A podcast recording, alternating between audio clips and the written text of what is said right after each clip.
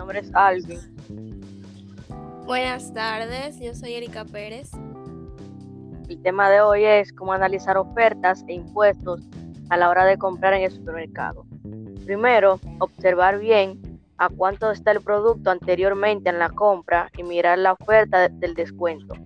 Luego, si puedes ir a otros supermercados cercanos, busca el mismo producto y hazte la comparación por si el otro te salía más caro y con mayor calidad. Al hacer una compra te debes percatar del valor enunciado, sea el correspondiente al precio total y del producto. Observa bien el contenido de un producto y el tamaño del envase. Pueden presentarse diferentes, porque en algunos casos ha pasado que el producto viene más grande, pero viene por la mitad y te sale más caro. Por eso es mejor observar el envase y ver el contenido del producto para que no te salga diferente. Analice bien las diferentes ofertas y analizar precios de cantidades y calidades, porque la calidad es más importante que las cantidades. Porque si quieres algo bueno de calidad, te sale más caro.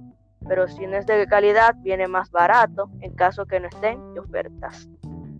Si aparecen dos o más precios, usted estará obligado a pasar más abajo. Si al momento de pasar su producto el precio es superior del precio indicado en el precio anunciado, porque si te ha pasado que tú piensas que el producto es a 100 y la cajera te dice que es 150, y si es el producto, viste que es 100, tienes que pagar esos 100 que te dice el producto. La calidad del producto es más importante al comprar un artículo porque de nada te sirve comprar un artículo caro que no tenga calidad, como por ejemplo, si compras una televisión y no tiene calidad, no tiene garantía. Para finalizar, debes ver bien la fecha del vencimiento del producto, porque puede venir dañado y con el precio más alto. Y cuando ya hayas comprado el producto, fíjate de revisar la factura para revisar cuánto gastó en el producto que haya comprado. Nota, si botas la factura y le pasa algo a tu producto, ya no tendrás derecho a reclamar nada.